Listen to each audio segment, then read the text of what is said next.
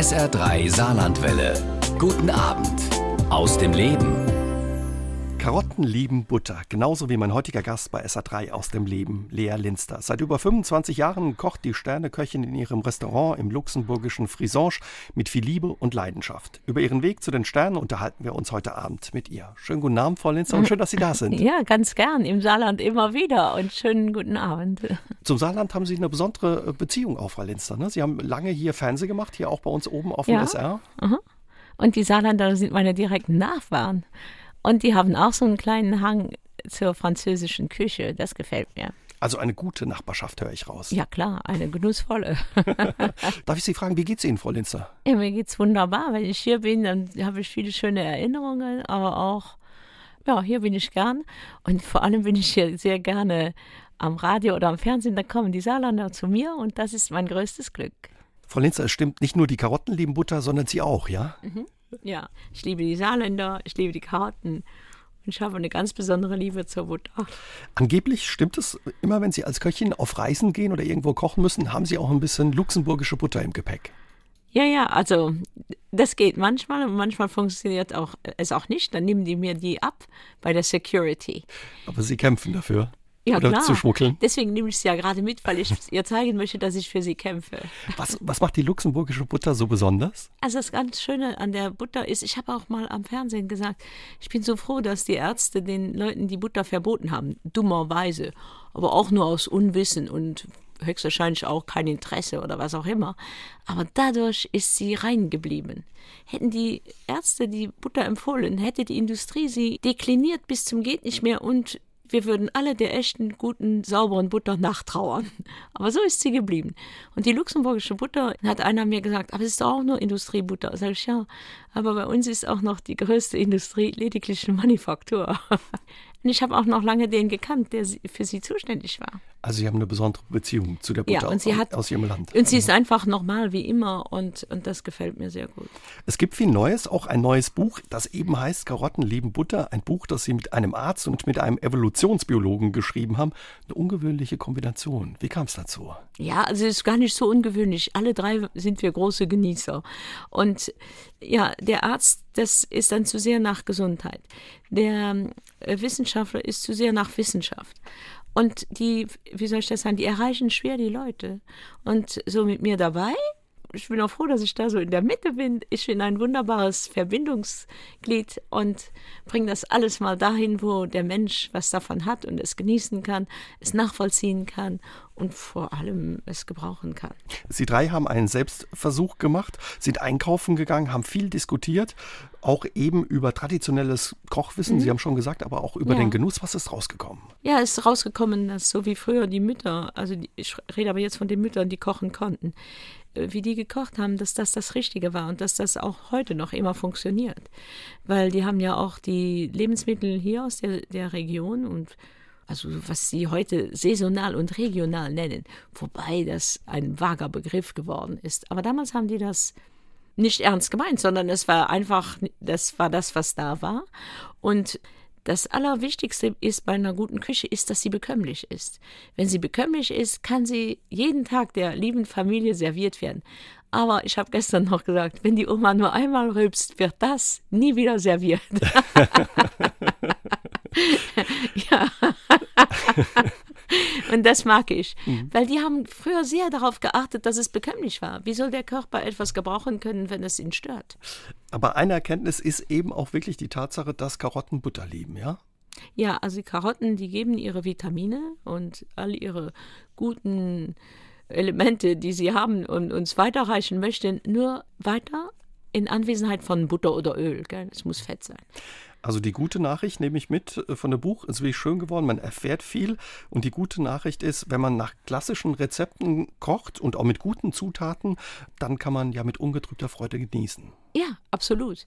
Also und auch manchmal übertreiben. Das Schöne im Buch ist ja, wir müssen ja alle auf unsere Gesundheit achten. Und das ist auch unsere Pflicht. Und das können wir ja gut. Aber wir sollen uns auch nicht den Kopf voll donnern lassen und dann zum Hardliner werden. Weil das Problem ist ja, dann sagen die, Eiweiß ist gut. Okay, wir essen nur Eiweiß. Ist ein Fehler. Oder Kohlenhydrate sind gut. Ja, sind gut. Der Körper braucht alles, aber es soll ausgewogen sein. Und der Bauch, das ist ja auch die, die Message im Buch, ist, dass der Bauch entscheidet, nicht das Hirn. Auch wenn man vor einer Theke steht, sagt der Bauch, wo es lang geht und nicht das Hirn. Das Hirn will andauernd was Neues entdecken und der Bauch sagt, nimm das, nimm das. Da weiß ich schon mal, wie es geht, um es zu verdauen. Mhm. Und das ist das Schöne. Deswegen sind wir auch gerne zusammengekommen. Ich habe mal gesagt, wenn du gut gegessen hast, kannst du sagen, oh, es war gut, wunderbar. Aber echt gut ist es, wenn nach drei Wochen der Bauch danach verlangt, komm, ess doch mal wieder das. Das war so gut. Wenn wir das jetzt haben könnten, wären wir richtig zufrieden dann war es echt gut. Was haben Sie gelernt für Ihre Küche? Haben Sie da was gelernt in dem Austausch ja, mit den ja. Experten? Ich habe gelernt, mich noch sicherer zu fühlen, als ich schon bin. Und das Genießen habe ich auch nachgelesen. Ich habe viel auch über die Sachen gelesen, auch bei Hildegard von Bingen, was ja schon tausend Jahre her sind. Die hat auch schon gesagt, wenn du dich aufs Essen freust, verdaust du es mit Leichtigkeit. Denn sich auf ein Essen freuen heißt auch ein Essen, was man schon mal hatte und womit man schon mal sehr gute Erfahrungen gemacht hat da, man freut sich ja auf niemanden so unbändig, den man noch gar nicht kennt. Also ist der Vorwitz, gell? Aber wenn man jemanden kennt und man freut sich drauf, dann weiß man, der tut dir gut. Und das ist das Schöne. Also und auch, ein bisschen wertschätzen. Oh ja, beim, beim Essen ist, geht das wirklich ans Eingemachte, im wahrsten Sinne, gell?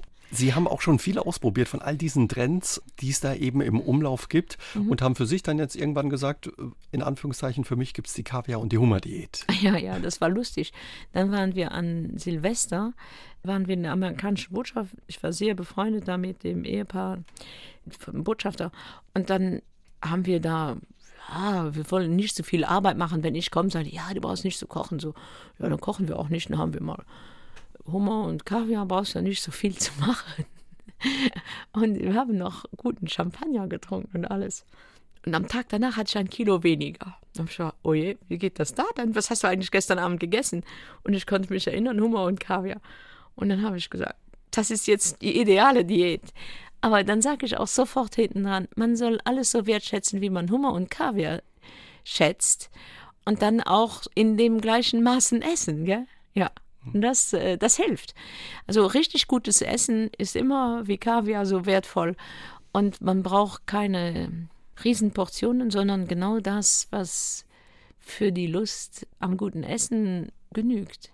Also das zu viel ist oft das, was alles ins, zum Kippen bringt. Gell? Also wenn ich Sie richtig verstehe, man darf alles essen, wozu man Lust hat, aber eben in Maßen und es dann genießen und nicht ja. übertreiben. Ja, ja, aber manchmal übertreiben ist auch gut. Das ist auch das, was ich vorher schon sagen wollte. Das ist, steht auch im Buch. Der Körper muss manchmal gefördert werden. Es ruhig aber manchmal zu viel und überfordere ihn, sonst verliert er noch seine guten Eigenschaften der Verdauungskunst. Ja, und über gutes Essen und Genuss unterhalten wir uns gleich weiter mit Lea Linster hier bei SA3 aus dem Leben. Ganz gern. Mit Essen verführt man, sagt Lea Linster. Und heute Abend ist die luxemburgische Spitzenköchin mein Gast in SA3 aus dem Leben. Seit über 30 Jahren kocht sie im luxemburgischen Frisange in ihrem Sterne-Restaurant. Avec Amour steht auf mhm. ihrer Kochjacke immer noch. Und sie sagen auch so ein bisschen, ja, sie verführen die Menschen gerne mit ihrem Essen. So Verführung ist so ein bisschen das, das Salz des Lebens. Ja, also ich, für mich ist das gute Essen extrem wichtig und ich glaube auch noch für viele Leute, wobei jetzt, äh, wie soll ich das sagen, viele eigentlich nicht mehr richtig wissen, wo sie drankommt. Ich glaube, ich bin auch Köchin geworden, weil ich Angst hatte, das gute Essen könnte mir eines Tages abhanden geraten. Und ich war sehr, habe vorsichtig gedacht, damals schon als Kind, und ich habe recht behalten. Also wenn du richtig gut essen möchtest, musst du dich dran geben heutzutage, gell? allein um die Produkte zu finden. Zum Beispiel von Ihnen stammt auch der Satz, ein gutes Huhn ist wie ein guter Freund. Das ja. lässt Sie nie im Stich. Ja? Also das sieht man auch, wenn man sich was gönnt. Was muss man ja nicht immer machen, aber ab und zu kriegt man auch was zurück dann. Aber das mit dem nicht immer bin ich gar nicht einverstanden. Mhm. Man soll sich immer das Beste gönnen. Immer das Beste. Ja, das muss nicht immer ein Bresshuhn sein. Aber wenn Sie Tomaten, ich esse Tomaten auch sehr gerne. Wissen Sie, was ich sehr liebe, jetzt gerade in dieser Zeit? Ein sehr gutes Brot, richtig gebacken, nicht so ein blödes, aufgebackenes, was dich nur an Rülpsen bringt und was eigentlich diese diese Glutenunverträglichkeit hervor. Da bin ich sehr strikt dagegen. Aber ein richtig gutes Brot mit einer richtig schönen dunklen Kruste. Dann meine geliebte Butter oben drauf und dann fein geschnittene Tomaten, Tomaten. Mm. die sonnengereift sind. Und wenn schönes Salz da ist, ein Pfeffer auch noch und wenn nicht, geht auch ohne. Das liebe ich über alles und das schon seit über 60 Jahren. Sie sind ja auch bekannt dafür, dass Sie einfachen Zutaten eine besondere Beachtung schenken. Ja, weil ich finde, was immer einfach heißt und was immer simpel heißt und was immer bodenständig heißt. Aber zum Beispiel mache ich immer gerne Promotion für die Kartoffel. Und ich finde, nichts macht mich mehr an, als wenn man so einen dreckigen, ruppigen Eimer, verbeulten Eimer hat mit Kartoffeln, mit Erde und so. Und danach, wenn ich damit fertig bin, die schönsten Kartoffeln, das schönste Gratin oder das schönste Püree, das Püree. seidigste Püree, was man sich vorstellen kann, was du in einer Schale von Chanel servieren kannst. Das gefällt mir so gut, weil ich meinen eigenen Mehrwert dabei erkennen kann. Und die Kartoffel hat's in sich. Und wenn du sie richtig einschätzt, dann hilft sie dir bis ganz vorne in die erste Reihe. Also man sagt ja auch über sie, dass sie eben aus diesen dreckigen Kartoffeln ja. Kochkunst machen können. Ja, ja, ja. Also hat gutes Essen, würden Sie sagen, mehr mit Können zu tun als, als mit Geld? Oder? Oh, das ist der schönste Satz des Tages, würde ich mal meinen. Ja, es hat mit Können und mit Wissen zu tun und nicht mit Haben. Glauben Sie wirklich, dass das gute Mehl viel teurer ist als das schlechte? Und die Italiener, haben Sie mal gesehen, wie die mit Mehl umgehen können? Die zaubern dir Nudeln herbei, dass du denkst, du könntest nicht weiterleben ohne sie. So gut. Und mit einfachen Tomaten aus dem Garten, egal wo die herkommen, kannst du eine Soße machen, die so gut ist. Du brauchst lediglich die richtige Garung und das nötige Salz. Nicht zu viel und nicht zu wenig, gerade so richtig. Ja, Ihre Leidenschaft für Genuss ist ansteckend. Ich erinnere mich, ich weiß nicht, ob Sie sich erinnern, wir haben uns vor einigen Jahren bei einem Käsekuchenwettbewerb ah, ja. Sie waren in der Jury.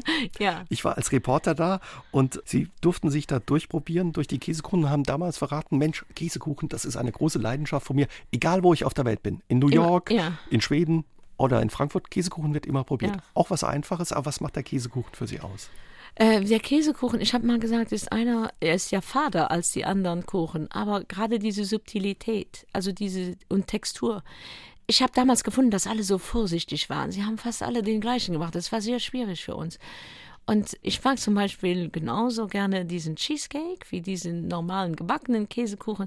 Es darf alles sein. Aber es muss für mich diese ganz subtile kleine Säure haben und da muss es schön seidig sein. Also die Textur muss stimmen, dann die Säure. Es darf nicht zu süß sein, denn zu viel Zucker verdirbt alles und vor allem keine fremden Nebengötter. Also ich möchte weder, dass er mir nach Zitrone schmeckt, noch nach Korinthen. Wobei, wenn das richtig verwendet worden ist, ich äh, Respekt dafür habe. Sie haben schon viele probiert, also ja. Sie wissen. Ja, ja, und ich habe ja, und das finde ich ja auch gut. Wir dürfen alle, also alle Leute neigen ja so zu Vorurteilen. Und beim Essen darf man die ja auch ein bisschen haben, gell? Also, ich habe auch meine Vorurteile. Ein bisschen, bin aber immer bereit, mir die umstoßen zu lassen von was Besserem. Denn dann bin ich entzückt, hingerissen. Wenn man sie überrascht mit was, mhm. einem leckeren Was Gericht. über meine Erwartungen und über meine Souvenirs hinausgeht. Das ist die allerhöchste Freude. Da bin ich verführt. Sie sagen auch, man kann aus allem was machen. Es gibt nur zwei Fälle, wo nichts mehr zu retten ist: versalzen und verbrannt. Ja. Da hat man keine absolut. Chance. Da hast du keine Chance. Außer das Verbrannte sollte verbrannt sein. Das geht ja manchmal. Die verbrennen ja jetzt oft Zwiebeln, um sich die schwarze Farbe zu machen oder, oder sowas. Aber davon reden wir ja hier nicht. Gell? Verbrannt ist forget it und versalzen genauso. Erinnern Sie sich an eine Panne, wo Sie denken, oh ja, Gott, oh lieber nicht? Doch, doch, doch. Also ich war sogar auf dem Schiff und vor internationaler, äh, nicht Jury, aber vor vielen Reportern und Fotografen und alles. Und da waren wir auf der Celia Line zwischen Helsinki und Stockholm. Und ich sollte denen ein Parfait machen mit ihren Produkten, die sie haben. Das ging vor allem um, um diese Berries, diese, diese Beeren, die die da haben. Und dann habe ich mal die Basis, sollte mal gemacht werden. Aber bei denen hatte das Salz genau den gleichen Korn wie bei uns der Zucker. Und dann ist die Milch umgegangen. Ja, ja, wie ist das denn möglich? Die geben mir hier in einer Show falsche Milch und so. Und dann habe ich gekostet, das war alles Salz. Der Da musste ich so lachen. Und dann sage ich, ich verrate Ihnen jetzt ein großes Geheimnis, wie man das wieder hinkriegt. Und das habe ich so schön gefunden. Alle waren so vorwitzig. Und da habe ich so ein bisschen hingezogen und gesagt, neu anfangen. Das ist das absolute Geheimnis. Weg damit und von vorne wieder angefangen. Und diesmal vorher geschmeckt ob es Salz oder Zucker ist. Und ich habe, ich glaube, ich habe mich zweimal im Leben verirrt. Und das war da, eins war da und vielleicht noch einmal früher. Und seither, egal wo ich bin, wird immer einmal dran geleckt und dann erst verwendet. Also ich höre raus, auch so ein Leitspruch von Ihnen, kochen lernt man, indem man es einfach probiert. Ne? Und da darf man auch Fehler machen. Ja, ja, ja, also das, das darf man nicht unterschätzen. Die, äh, viele, viele große Rezepte sind durch Fehler überhaupt entstanden. Sie wissen das, äh, das Einfachste ist ja die Tartatin. Die war ja mal gefallen, haben Sie sie so aufgehoben, war noch besser als andersrum, ja. Und der Blätterteig, das war ein Lehrling, der vergessen hatte, die Butter in den Teig zu machen. Und hat er sie danach reingerollt und dann ist das so schichtweise geblättert und hochgegangen. Und dann war der Blätterteig erfunden. Also, wenn wir keine Fehler machen wollen, also wenn wir Fehler vermeiden wollen, werden wir auch niemals was Extras machen. Denn die Angst vor einem Fehler ist, glaube ich, der größte Feind der Kreativität. Und kochen gelernt hat Lea Linzer schon als Kind, hat viel probiert und über ihre Kindheit in Luxemburg unterhalten wir uns gleich ja. mit ihr hier bei SA3 aus dem Leben. Als Kind hat sich mein heutiger Gast bei SA3 aus dem Leben immer gefreut, wenn in ihrem Heimatdorf jemand gestorben war. Denn dann hieß es in dem Lokal ihrer Eltern, ein wunderbarer Leichenschmaus stand an. Pietätvoll begann der meistens und endete in einem fröhlichen Besäufnis. Wir unterhalten uns heute Abend bei SA3 aus dem Leben mit der Sterneköchin Lea Linster über ihre Kindheit im luxemburgischen Frisange. Welche Bilder, Frau Linster, haben Sie im Kopf, wenn Sie an Ihre Kindheit denken? Ist das sowas? Ja, ja, ja. Also wir haben ja in Frisange, als ich klein war, wir Café, Restaurant, Tankstelle, Kegelbahnzimmer für Touristen, Tabakwaren, Alkohol, Industrievertretungen, Konditorei, Mollbatterien und Schokolade gehabt. Und das hat mich sehr gereizt, weil ich durfte so switchen. Wenn das eine mich langweilte, durfte ich das andere machen. Und ich habe dieses Bild von unserem Café, ich bin ja noch immer im gleichen Hause, dieses Bild, was wir von dem Café hatten und alles, was ich da gelernt habe über die Menschen und von den Menschen und, und das Leben, das da brodelte jeden Tag, ist mein schönstes Bild der Kindheit. Also viele meinen immer dieses Private, ich kenne das nicht wirklich. Ich habe auch ein bisschen Angst davor. Aber im Geschäft, also so in der Gastronomie, da kenne ich mich aus. Also es war immer Leben eben in diesem Haus, wenn man auch so viele unterschiedliche Dinge mhm. anbietet. Wissen Sie noch, die Bilder sind das eine, aber weil Sie ja auch so ein sinnlicher Mensch sind mit Genuss, wie es da gerochen hat, wahrscheinlich ganz Mom, ja. ich kann Ihnen sogar sagen, zu ja. welcher Stunde des Tages es da gerochen hat. Das Schrillste war morgens. Morgens? Ja, ja, wir mussten immer abends noch die Aschenbecher äh, leer machen. Manchmal haben wir es aber nicht gemacht. Und auch das Bier, also das abgestandene Bier, wenn die Theke abends nicht geputzt wird, also richtig durchgespült, riecht es morgens so nach abgestandenem Bier und nach Asche. Auch wenn man die Aschenbecher sauber macht und man macht sie das in einen Eimer, das ist genau das Gleiche. Also muss alles raus. Kalte Rauch. Oh. Das hat immer so gestunken nach Tabak und Bier. Aber man gewöhnt sich ja an alles, gell? Also nur morgens. Meine Mutter hat es gehasst. Und dann es musste immer alles blitzblank sein. Und ja, war natürlich viel Arbeit. Aber auf der anderen Seite, das war so. Das riecht dann noch. Das ist wie wenn du nach, nach der Party alles stehen lässt, gehst schlafen, dann stehst du auf und dann siehst du das ganze Bordell, das Schlachtfeld irgendwo hat das mir immer noch Spaß gemacht. Und dann hat es mir auch Spaß gemacht, dann alles blitzblank. Ich liebe dieses Vorher-Nachher. Vorher-Nachher. Ja, ja. Was sind Sie für ein Partytyp? Räumen Sie abends noch auf oder lassen Sie stehen? Oder es hängt Kommt von der Laune ab und wie müde dass ich bin. Heutzutage mache ich das oft noch weg, weil ich wenn du jung bist, fällst du ja, gibst dich ja so dran, dass du nach der Party direkt kaputt bist. Mhm. Aber jetzt ja, mache ich das dann auch noch so ein bisschen, nicht zu viel, aber Aber ich mache es schon. Aber mir gefällt es sehr gut, wenn etwas so ein bisschen aussieht wie ein Schlachtfeld und danach wieder wie das Vorzimmer von Chanel. Das liebe ich. Ich mag nicht, wenn du dieses andauernd ist es so sauber, aber man kann nicht erkennen, wann das gemacht worden ist. Ist ja auch schön, aber dieses Vorher-Nachher gefällt mir. Deswegen auch bei uns wird ja jeden Tag von den Gästen alles dann wieder gebraucht und dann wieder hergestellt. Das ist ein sehr schönes Ritual für mich. Frisange, das ist ein kleiner Ort, besser eine Straße, schreiben Sie in Ihrem Buch Mein Weg zu den Sternen. Sie haben schon gesagt, da gab es bei Ihnen zu Hause Kaffee, Tankstelle, Kegelbahn, alles Mögliche. Und so richtig in Ihrem Elternhaus, schreiben Sie, schlug so das Herz des Dorfes. Ja. Überhaupt sind so Gaststätten wichtig ne, für ja. so kleine Ortschaften. Ja, ja. Also ich hatte auch das große Glück, dass der Vater war eher so eine Künstlernatur und die Mutter, das war eine, eine, eine tolle Frau, die richtig gut arbeiten konnte. Die hat dafür gesorgt, dass, dass das läuft. für das Alltägliche, mhm. dass es läuft. Und der Vater hat für die Exzesse, für das Schöne, das Außergewöhnliche, dafür hatte ich natürlich sehr viel Herz gehabt. Was waren Sie für ein Kind, Frau Ja, Linzer? ich war sehr motzig bis Motzig? Mhm. elf. Ja, schrecklich motzig. Ich glaube, meine, meine Mutter hat mir mal gesagt, niemals hat eine Tante ein zweites Mal in deinen Kinderwagen reingeschaut. du hast die angeguckt, wie ein gestochener Bock. Ja. Und, dann, und mit 10, 11 habe ich so gedacht, oh, so richtig kommt man nicht voran mit der Taktik. Da ich gesagt, sei mal freundlich, guck mal, was dann geschieht. Und am Anfang haben die gedacht, da sei ich, die hätten mir was gegeben. Aber das habe das beibehalten und kann sehr gute Resultate. Also können Sie weiter, weiterempfehlen. Ja, Lächeln. also freundlich und ein bisschen süß, das bringt was. Sie sind mit zwei Schwestern, einem Bruder aufgewachsen, Ja. waren in der Reihenfolge äh, die dritte, ne? Ja, ja, ich war Schwester, auch acht Bruder? Jahre, sieben oder acht Jahre die Jüngste. Die Jüngste, Und dann kam ah. die Konkurrenz. Okay, da mussten Sie dann sich was überlegen. Ah, da muss, ja, also Konnte man ehrlich, nicht ja, ja, ja. sein.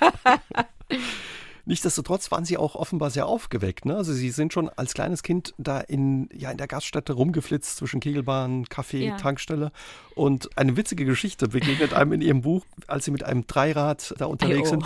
Man sollte nicht als Mann mit verschiedenen Frauen in Ihre Gaststätte Doch, kommen. man sollte schon, aber soll- man sollte für den Kleinen auf, in, auf drei Rädern in Acht nehmen. Erzählen Sie uns die Geschichte, Frau Winster. Ja, ja, also ich bin halt, weil war ja alles schön groß so und so. Dann bin ich mit dem Dreirad gefahren so. Und dann habe ich einen Mann erblickt und gesagt, die Tante von heute ist aber hübscher als die von gestern. Und ich hatte das Riesenglück. Mein Vater hat nachher auch gesagt, Kind, du, wir haben so Glück gehabt, du hast die Frau schöner gefunden als die Mätresse. ja, das war unser ganzes Glück. Ja, und dann, dass ich nicht gesagt habe, die von gestern war, war schöner. Und äh, ich kann mich erinnern, mein Vater hat mich mit der Hand rausgerissen. Also das Dreirad hing noch an mir, aber ich bin durch die Luft geflogen. Hat mich weggerissen von denen. Es war so schön, ja. Sie- und ich war so erschrocken und da mussten die mir das, die wussten, sie mussten mir das erklären, weil ich konnte das nicht verstehen. Warum? Ich habe doch was Freundliches gesagt. Und dann so diese Reaktion, das war schrecklich. Ja. Sie haben immer mit angepackt, da mitgeholfen, Mhm. schon als Kind. Das war was, was Ihnen Spaß gemacht hat? Oder Oh ja, weil ich habe die Menschen, das habe ich von meinem Vater, der hat die Menschen so geliebt, das habe ich auch. Und jeder hatte sowas. Und ich habe auch die, wir hatten viele so alte äh, Skurrile, die dann äh, aus dem Dorf oder der Gemeinde kamen zu uns auch ins Café. Die hatten so komische Geschichten zu erzählen. Ich habe das gern gehabt, alles, schon als Kind. Gell? Und mein Vater hat mich auch, äh, das hat er mir beigebracht, dass die Männer oft so ein bisschen ruppig unter sich gesprochen haben zusammen, aber nachher einen zusammen getrunken. Und er hat gesagt, Kindchen, fall nie drauf rein. Wenn die so miteinander reden, dann mögen die sich wirklich gerne, denn sonst reden die nicht miteinander. Gell? Und die, die nicht miteinander reden, das sind die Gefährlichen. Aber die so ruppig miteinander reden, die sagen, die, die amüsieren sich dabei. Und, und, und das war das Schöne. Ich wusste immer genau einzuschätzen, wie die Menschen waren auch. Ob sie bösartig waren oder liebevoll. Gott sei Dank waren die meisten sehr liebevoll. Und auch wenn sie betrunken waren, dass dann ihre Psyche mal was anderes noch hergezeigt hat. Dann haben wir immer, meine Mutter, glaube ich, die hat gesagt, so richtig sagen, wie einer ist, kannst du erst, wenn du ihn einmal betrunken gesehen hast. da kommt der Ja, Charakter richtig das- raus? Ja, das, Das, Unterdrückte, Gesicht. das kommt dann raus. Aber es war lustig. Also, auch wenn ich mich gefürchtet habe, hab, manchmal hat das mich aber noch immer sehr gereizt, um mal zu sehen, wie das sich denn entwickelt. So. Und eine wichtige Rolle in Ihrem Leben hat Ihr Vater Mhm. gespielt, Frau Linster, und über den unterhalten wir uns gleich noch ein bisschen ausführlicher mit Ihnen hier bei SA3 aus dem Leben. Mit großer Freude. Die luxemburgische Sterneköchin Lea Linster ist heute Abend mein Gast bei SA3 aus dem Leben. Wir unterhalten uns darüber, wie sie aus dem Lokal ihrer Eltern mit Fremdenzimmer und Kegelbahn ein Restaurant gemacht hat, das Feinschmecker aus ganz Europa anlockt. Und eine wichtige Rolle dabei, Frau Linster, hat ihr Vater gespielt. Der Ja. war überhaupt wichtig für Sie, ja? Ja, ja, also von dem habe ich all meine Talente und die Kraft, sie anzuwenden, von meiner Mutter. Ich habe gesagt gerne, vom Vater habe ich die Kunst des äh, Lebens und von der Mutter die Kunst des Salzens. Also beides passt sehr gut zusammen. Sie haben vorhin die Tankstelle vergessen. Die Tankstelle war sehr wichtig in meinem Leben, weil die Tankstelle hat internationale Gäste schon ganz früher angelockt, immer. Das konnte man schon immer billig tanken in Luxemburg, Äh, Ja, offenbar. dieses Billigtanken. Ich habe immer nie gesagt, das Benzin ist billiger. Ich habe nur gesagt, es ist frischer und es ist besser, ist lecker. Wie beim Bier. Da wo es läuft, schmeckt es am besten. Und da kam wirklich die ganze Welt zu Ihnen. Wer, wer war da alles dabei? Wahrscheinlich klar Deutsche, Saarländer, ne? Ja, ja, alles, was nördlicher lag wie Luxemburg. Denn um in den Süden zu fahren, mussten sie notgedrungen vor unserem Haus vorbeifahren oder sie kamen nicht dahin. Und äh, in Frisonge waren 15 Tankstellen, aber man hat nur eine gesehen auf der rechten Seite. Das war unsere. Das war die andere lag hinterm. Nach der Kreuzung ging es so berghoch und dann das lag viel höher, konnte man nicht sehen. Die lagen dann direkt vor der Grenze. Und dann haben wir immer Schlangen gehabt von 40, 50 Autos. Damals haben wir sie noch serviert, gell? Selbst getankt. Ja, und das Mhm. Schöne an dieser Geschichte ist, wir konnten mit acht konnte ich drei Sprachen, mit zehn konnte ich vier Sprachen sprechen. Das war außergewöhnlich. Gell? Ich konnte jeden servieren. Und mein Vater hat uns ja schon, der war ein sehr kluger Mann, der hat gesagt, wenn ein Engländer kommt und, und Französisch spricht, dass ihr ja nicht mit dem Englisch spricht. Lasst ihn sein Französisch und ihr dürft nicht lachen. Das war sehr anstrengend, da nicht zu lachen. Ja. Das kann er uns nicht antun. Wir müssen da lachen. Da sagt er, ihr dürft lachen, wenn ihr wollt, aber nicht so, solange der noch da ist. Also, Ihr Vater war offenbar auch wirklich ein sehr neugieriger Mann. Das haben Sie auch von ihm. Er war ein, ich glaube, das war der größte Lebenskünstler, den ich jemals erlebt habe. Also ohne den wäre mein Leben normal und das wäre schrecklich. Er hat auch Sie wirklich stark gemacht, ja? Schreiben Ja. Sie in Ihrem Buch. Ja, ja, man muss ja wissen, ich habe alles alleine gemacht, also ohne Mann, obwohl ich mir das immer gewünscht hätte, aber keiner war da, dem ich das hätte antun wollen, gell? Weil so, wenn du so ein Geschäft, das sind ja andere Stunden als normale und so. Und, und viel später ist das vielleicht möglich, aber zu der Zeit, du findest doch niemanden, der dich darin unterstützt. Und dann habe ich einfach die Entscheidung getroffen, ich werde darauf verzichten und dann meins machen. Ich habe das alles wirklich alleine gemacht und da brauchte ich diese Kraft, die mein Vater mir gegeben hatte. Aber auch die Vermessenheit von der Mutter. Wenn einer sagte, das geht nicht, dann ging es aber mal gerade. Ja. Also Sie hatte unheimlich viel Kraft, offenbar Power, ja? ja, ja, ja. Sie war aber strenger zu Ihnen, ja? Ja, Wenn ja, Sie zum viel Papa so strenger. eine liebevollere Sie hat auch Beziehung meinen hatten. Bruder so sehr geliebt. Ja, war der einzige Junge, ist ja auch zu verstehen. Aber auf der anderen Seite, ihre Strenge, ja, äh, da habe ich ja gelernt, damit umgehen, mit die zu umsurfen, gell? Also, der Louis hat meinen Sohn, der hat ja mal gesagt, du schaust immer nach, zuerst nach den anderen und du hast wenig Zeit für mich. Habt ihr mal, sicher hat jemand ihm das eingetrichtert, denn von mir konnte er das nicht haben. Ich habe niemals gesagt, ich habe keine Zeit für dich. Aber sie wissen, wie die Menschen sind. Die sagen, oh, deine Mutter hat sicher keine Zeit für dich. Aha, das hat er so noch nie so gesehen, aber jetzt, wo die es sagen. Und dann habe ich ihm gesagt, Louis, nimm dir mal so ein Blatt und da schreibst du all die schön untereinander die Vorteile, die man haben könnte, wenn die Mutter nicht genügend Zeit hat. Und wenn du unten ankommst, siehst du, wie wertvoll ich dir bin. Ich war immer froh, dass meine keine Zeit hatten für mich, um mich zu überwachen. Und wenn sie mich überwacht hat, gab es sofort mal ein bisschen Strenge, weil auch wenn es nicht wirklich angebracht war, aber ich wusste immer wofür. Wenn es nicht von heute war, dann sicher von gestern. Und was Sie mit Ihrem Vater auch verbunden hat oder überhaupt mit Ihrer Familie, war eben der Genuss. Sie sind als Ja. Kind schon mit der Familie häufig in Restaurants, Ja. auch Sterne-Restaurants gegangen. Das war das einzige Geschenk, was man mir machen konnte, war, mich in ein schönes Restaurant zu führen. Und zwar, wenn ich sage, ein schönes Restaurant, war das ganz oben. Also nicht so, was unserem ähneln könnte. Nein, nein, nein, nein. Da, wo eigentlich nur äh, die Außergewöhnlichen hingehen. Das war für mich das Geschenk. Und wieso? Das war das einzige Geschenk, was man mir nicht mehr abnehmen konnte danach. Der Vater hat ja so gerne Karten gespielt. Und als er jünger war, waren ja da auch Männer, die auch Kinder hatten, mit denen er gespielt hat. Und dann, wenn die brüllten und das haben wollte, was ich gerade bekommen hatte, dann musste ich dem das geben, nur damit er ruhig ist. Die haben das auch mitgenommen. Du warst weg. Ich wusste das. Und habe ich gesagt, das einzige Geschenk ist in ein schönes Restaurant. Ist alles für mich. Die ganzen Eindrücke, das Essen, die Vorfreude, die Nachfreude, die Erinnerung, alles darfst du für dich ganz allein behalten. Das war sehr schön. Also ich habe, wenn jemand mir ein Geschenk machen wollte, und das wussten die, war mich in ein schönes Restaurant zu führen. Das verbindet Sie auch mit Ihrem Sohn, mit dem sind Sie auch immer essen gegangen. Jetzt ist was Besonderes, dass Sie als Kind auch Ihr Sohn alles gegessen haben und in so einem schönen Restaurant so still sitzen. Ihr Tipp für Ah, all ja, die ja. Eltern, die sich das auch wünschen, wie funktioniert das? Ja, also es ist einfach das Interesse daran. Also und dann die, die Kinder auch aufmerksam darauf machen, wie das da läuft, dass es anders ist wie zu Hause, was man dabei entdecken kann, dann sind die voll beschäftigt. Also äh, das Schlimmste ist, wenn die kein Interesse haben, dann geht das denen natürlich auf den Geist, weil die, die denken ja, sie wären jetzt lieber woanders. Wollte ich nie. Auch mein Sohn, worauf ich sehr stolz bin, der übernimmt ja jetzt mein Restaurant, der ist als junger Student, also ganz jung, also noch als Schüler, immer in Sterne-Restaurants essen gegangen. Wenn keiner mitgegangen ist, ist er allein gegangen. Aber er hat sich ausgekannt, gell? er hat alles gekannt. Wenn die so sagen, hast du keine Angst, das Geschäft deiner Mutter zu übernehmen, dann sage ich immer, antworte denen, du hattest schon Sterne, als du noch im Bauch warst. Ihr Papa, Ihr Vater war sehr wichtig, ist aber dann auch sehr früh gestorben. Da waren Sie gerade 25 ja. gewesen. Sie haben sich dann entschieden, eben diese Gaststätte mit all dem, was da außen rum war, zu übernehmen. Haben Sie das aus Pflicht gemacht oder war das klar für Sie? Weder noch. Es war einfach dieses, ich habe dieses Haus so sehr geliebt, weil der Vater, der ging ja so gerne nach England und überall und kam aber immer wieder zurück. Sag ich, irgendetwas muss hier sein, dass der immer wieder zurückkommt. Sonst würde er ja da bleiben, wo er so gerne hingeht. Und, und das hat mir sehr imponiert. Und dieses Frisange, weil all meine Souvenirs, also ich konnte da so viel lernen, so viel machen, so, so sehr mich selber sein.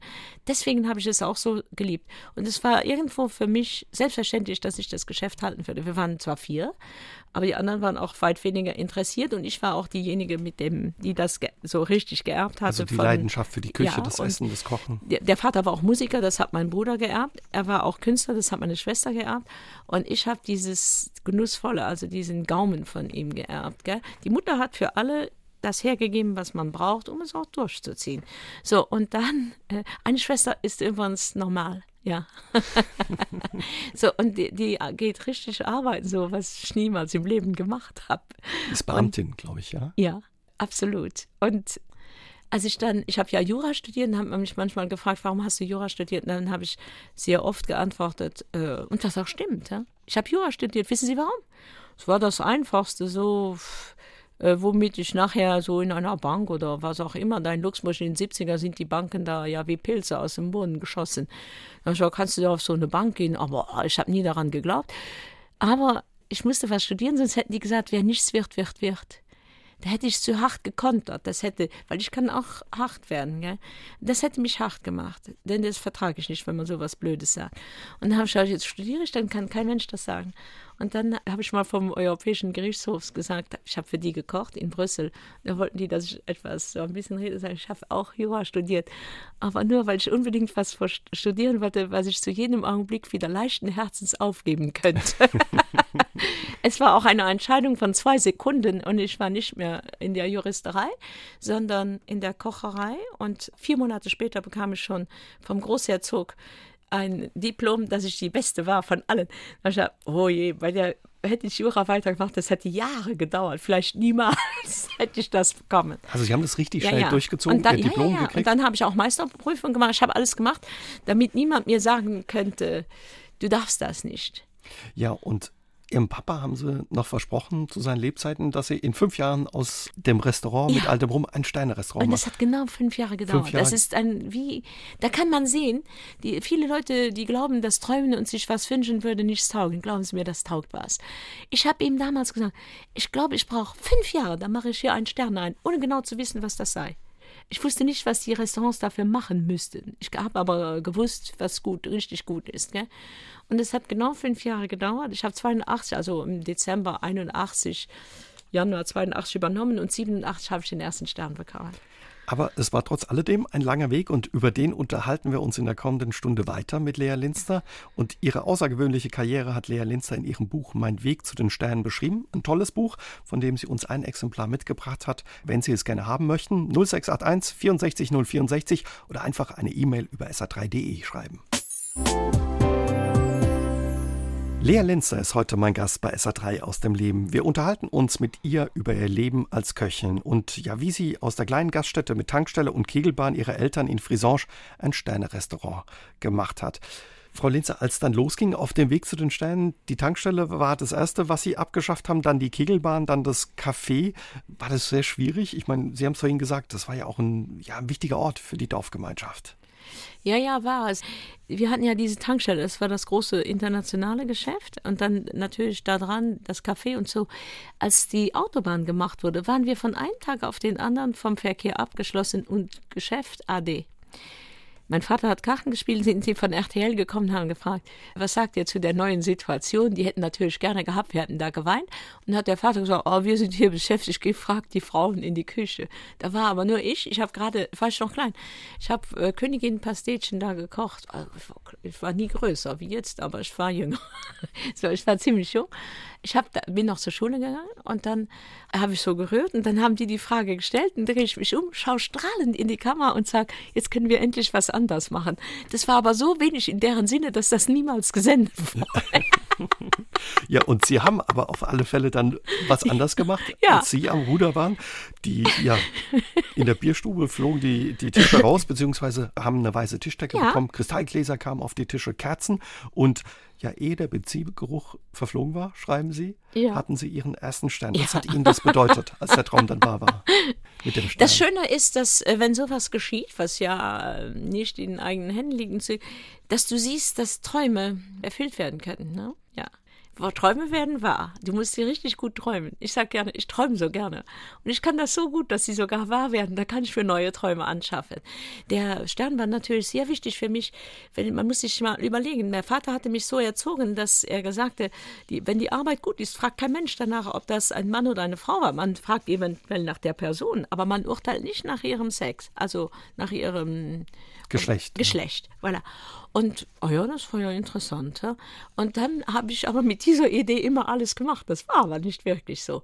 Es wurde heftig, denn ich bekam gar keinen Koch. Köche waren überhaupt nicht gewohnt, unter Frauen zu arbeiten. Frauen hatten immer die übertragene Küche, Männer hatten die gelehrte Küche. Und dann haben die gesagt, zu so einer Frau gehen wir nicht, das ist ja nicht professionell, ist auch auch nicht gut für unser Image und so für unser Resümee oder wie nennt ihr das, diesen CV? Für den Lebenslauf. Den ja. Le für ihren Lebenslauf für war das Lebenslauf. auch nicht unbedingt großartig. Und als ich den Stern hatte, war das natürlich sofort verschwunden. Dann kochte man bei einer Sterneköchin. Dann war man in einem Sternerestaurant und dann ging es viel besser. Ich muss sagen, ich habe meinen Stern tatsächlich mit Portugiesinnen und Portugiesen gemacht, die das Handwerk kannten, aber nicht auf dem Niveau. Und ich brauchte immer zwei Hände, zwei Füße und ein Kopf, der will und ein Herz, was kann oder was die Passion hatte, die, die Leidenschaft. Avec amour. Das, avec ja. amour, genau. Und das hat so gut geklappt. Und als Louis zur Welt kam, bekam er die liebste von denen als Nunu. Das war so schön. Und die, als Kindermädchen, ja. Ja, und die gibt es jetzt noch immer. Und die ist letztes Mal vorbeigekommen, hat sie gesagt, wie schön das war. Ja. Schön. So toll, gell? Über ja, die Doppelbelastung, eben Sterneköchin zu sein und einen Sohn alleine großzuziehen, will ich mich gleich noch ein bisschen ausführlicher mit Ihnen unterhalten. Ich würde aber gerne noch über einen anderen Preis mit Ihnen sprechen, ja. der Sie bis heute einmalig macht, den Bocuse d'Or. Den haben Sie als erste und einzige Frau bis heute 1989 ja. erhalten. Das ist quasi so der Oscar der Köche, die ja. Goldmedaille der Weltmeisterschaften. Mhm. Und Sie haben das mit einem besonderen Gericht geschafft, auch mit erschwerten Umständen. Sie hatten damals eine Augenentzündung und was, was gab es? Lammrücken. Ja, ja, also ich habe Lammrücken gemacht, schön ausgemacht gemeint. Und dann ich, äh, musste ja was aus Luxemburg dabei sein. Dann habe ich gedacht, was gibt es Besseres als Kartoffeln? Die Butter natürlich auch, aber Kartoffeln. Und dann habe ich den Lammrücken in Kartoffel eingewickelt und mir überlegt, wie ich das machen könnte. Und ich bin ja immer gut essen gegangen, so hatte ich schon Ideen.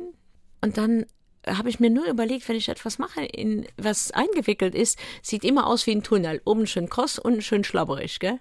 Habe ich nicht gewollt. Ich, ich brauche das rundherum kross. Und dann habe ich meinen Lammrücken die Idee gehabt, es auf ein Gitterrost, so ein Tortenrost zu legen. Und die Idee davon kam von der Tankstelle, komischerweise. Als ich klein war, hatte ich meinen Vater gefragt, wieso haben Lastwagen so viele Räder? Dann hat er gesagt, um die Last zu verteilen. Die brauchen ja auch nur, eigentlich genügen ja auch vier, aber um die Last zu verteilen, haben sie mehr. Ah, das ist es, weil dieses Sabbelige kommt immer davon, dass das Fleisch einen Druck auf sich selber ausübt, wenn es auf einer Platte liegt. Also habe ich das im Rost gemacht und die, das ging sofort auf. Das hat mich so glücklich gemacht. Ich habe das einmal probiert und zack, was rundherum kross. Das war das Ding. Und keiner konnte so richtig erkennen, wie ich es gemacht hatte. Und der Großmeister unter den Köchen, ja, hat sie danach die Königin des Geschmacks genannt. Ja, da war ich so froh. Ich hatte in dieser Zeit, die wir hatten, eine so gute Lamjus gemacht, dass alle hingerissen waren.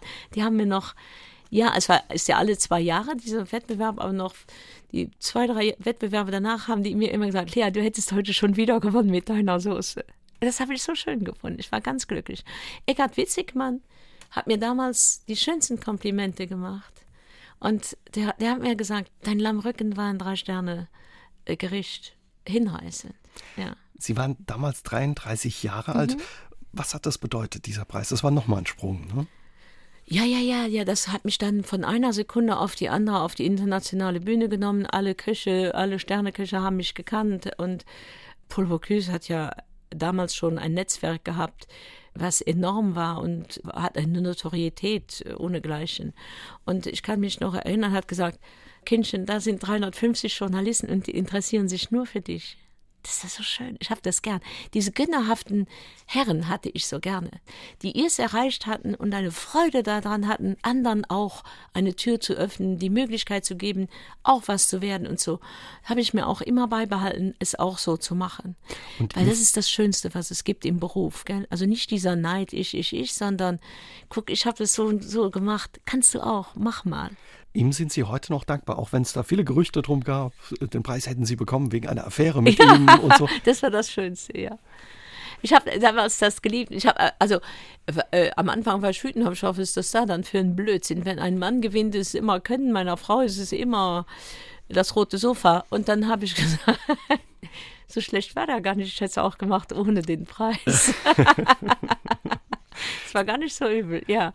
Das hat, das hat alle zum Verstummen gebracht, weil die wollen, ich weiß nicht, warum die Menschen so sind, aber ich glaube, sie wollen sich nur ein bisschen trösten. Sie waren auch auf seiner Beerdigung. Er ist ja, auf jeden Fall. Ich war ja in Japan und äh, ich bin so froh, dass mein Sohn mir gesagt hat, Paul Bocuse ist verstorben, weil er war krank. Wir wussten das alles. Ich wusste es. Und als mein Sohn mir dann angerufen hat, war für mich klar, ich unterbreche jetzt meine Reise und fahre nach Hause. Interessant ist, ich habe morgens noch seinen Enkel, wir waren auch auf dem Salon du Chocolat in Tokio und dann habe ich gesagt, wie geht es dem Opa? Und dann hat er gesagt, ja, mal so, mal so. Und ich glaube, er ist gerade dann verstorben, als wir zusammen geredet haben. Ja, ist komisch, gell? Aber so ist das Leben manchmal. War eine besondere Beerdigung? Ja, sehr. Wir waren 1500 Leute in weißer Weste. Und jeder hat diese Info ja relativ kurzfristig bekommen. Mhm. Alles Köche. Da gibt es ja all diese Bruderschaften und diese Organisationen in Frankreich. Die waren alle vertreten. Waren sehr wenig Frauen da, aber das ist ja normal. Aber 1500, die ganze Kirche war nur weiße Westen. Es war sehr schön. Man kennt ja dieses Dinner in White. Also hier war wirklich ein Begräbnis in White. Und alle waren da und alle waren sehr gerührt. Aber es war auch so schön, es hätte von ihm sein können, das Begräbnis, also organisiert. Sehr schön. Sie haben es gerade angesprochen, es waren wenige Frauen dabei. Ja, und was es bedeutet, über so viele Jahre in der Spitzengastronomie als Frau zu bestehen, über 30 Jahre einen Stern zu halten, darüber unterhalten wir uns gleich mit Lea Linster. Mhm. Ihre Creme Brûlée ist legendär. Ihre Madeleines gehören zu den besten der Welt und ihre Kochkünste sind mit einem Michelin-Stern gekrönt. Und das durchgehend seit mehr als 30 Jahren. Die Rede ist von Lea Linster. Heute Abend ist sie mein Gast bei SA3 aus dem Leben und wir unterhalten uns über Frauen in der Küche, Müdigkeit und wie schwer es ist, so lange einen Stern zu halten. Wie schwierig ist es, Frau Linster, so lange einen Stern ja in der mhm. Hand zu halten und wieder, immer wieder zu erkochen? Ja, ja, also das Schwierige war für mich zu vertragen, dass ich keinen zweiten bekam. Hätten Sie gern einen gehabt? Ja, klar. Ich habe ja nach fünf Jahren einen Stern, zwei Jahre später, das Jahr danach, nee, oder im gleichen Jahr Meisterprüfung. Dann habe ich äh, diesen Bocuse-Preis, den höchsten in der ganzen Welt, mir genommen. Und dann habe ich gesagt, ja, ist ja nicht schlecht so für den Anfang. Äh, es kann so weitergehen. Aber dann, was ich aber nicht in Betracht gezogen hatte, die Küche in Luxemburg war von den Franzosen vertreten und die haben das nicht zugelassen. Und dann dann kam nichts mehr. Also geht mich nah, hat mich sogar nicht besucht. Ich habe das alles komisch gefunden. Also die wollten tatsächlich so ein bisschen diesen One-Wonder-Hit machen mit meiner Sache. Aber dann habe ich gedacht, ja, da lasse ich mich aber jetzt nicht klein machen. Gucke ich, was es sonst noch gibt. Und dann habe ich euch hier entdeckt in Deutschland oder ihr mich. Das war das Allerschönste. Alfred Biolek hat mich ja ans Fernsehen genommen. Eine enge Freundschaft verbindet Sehr. Sie. Ja. Bis heute noch, immer. Hat sich nichts daran geändert. Und das war mein großes Glück. Und bei euch durfte ich mich am Fernsehen austoben und ich sage immer, ihr liebt mich für das, was ich eh mache. Und das ist für mich das höchste aller Geschenke, die es gibt. Ist sowas auch wichtig, dass man als Koch im, im Fernsehen auftreten kann oder dass man Kochbücher macht? Nein, das ist nicht unbedingt wichtig. Mein Sohn denkt darüber ein bisschen anders nach. Der ist eher so, aber da musst du sternemäßig weiterkommen. Denn irgendwo musst du, wenn du als Koch bis ganz oben bist, musst du ja aber da irgendwo ans Tageslicht kommen. Gell? Und er denkt ein bisschen anders darüber. Jetzt noch, man weiß ja nicht. Gell? Das ist ja alles eine Entwicklung. Gell? Und ich habe ja auch erst richtig aufgedreht, als mein Vater nicht mehr da war. Vorher immer so in seiner Gunst, nachher aber dann mal richtig, gell? Und das wird höchstwahrscheinlich auch so mit meinem Sohn sein. Aber ich finde es sehr wichtig, wenn du so kochst und so, musst du auch bekannt sein. Ich habe aber mein bestes Marketing, wissen Sie, was das war? Ich habe immer gut angegeben. Wissen Sie warum?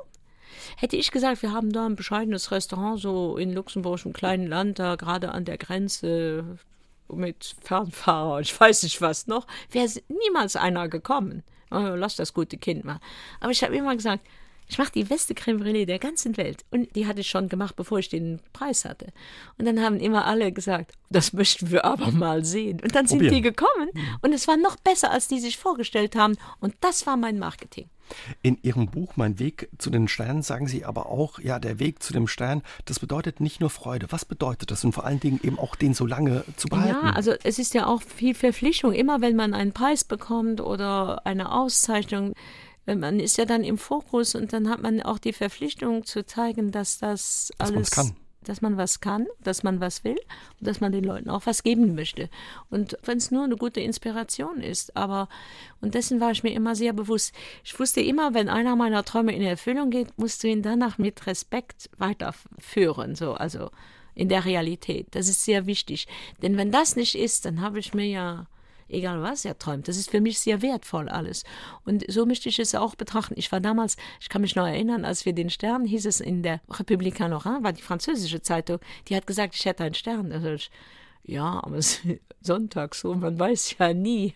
Ich warte lieber, bis das auch am Montag in der Zeitung steht. Sie haben sich vergewissert. Ja, und dann stand es auch am Tag danach in unserer Zeitung. Aber es hat mich auch schon Sonntag sehr froh, allein der Gedanke hat mich schon sehr froh gemacht. Und ich mag dieses leicht euphorische. Das ist auch meine Droge, das brauche ich so, um weiterzumachen. Ich habe niemals Medikamente genommen, niemals Drogen, niemals Alkohol, nur leckeres Essen und Erfolg, das ist meine Droge. als der Erfolg da war, haben Sie dann gesagt, Papa, guck, dein Traum ist erfüllt? Ja, ja, ja, ja. Ich war erstaunt. Es waren genau fünf Jahre. Ich hab, stell dir das mal vor, wie vom Himmel, als hätte er ihn gegeben, gell? Es war sehr schön. Also viele Sachen, ich habe das öfters im Leben gemerkt, dass ähm, ich mache es immer für ihn, so in einer gewissen Hinsicht oder für uns. Oder wenn mir was gelingt, zu sagen, gell, Emil, das hätte dir auch gut gefallen. Das ist so der Satz, den ich heute noch, gell, nach all den Jahren. Und ja, ich war sehr stolz, auch für ihn, dass das mir gelungen war.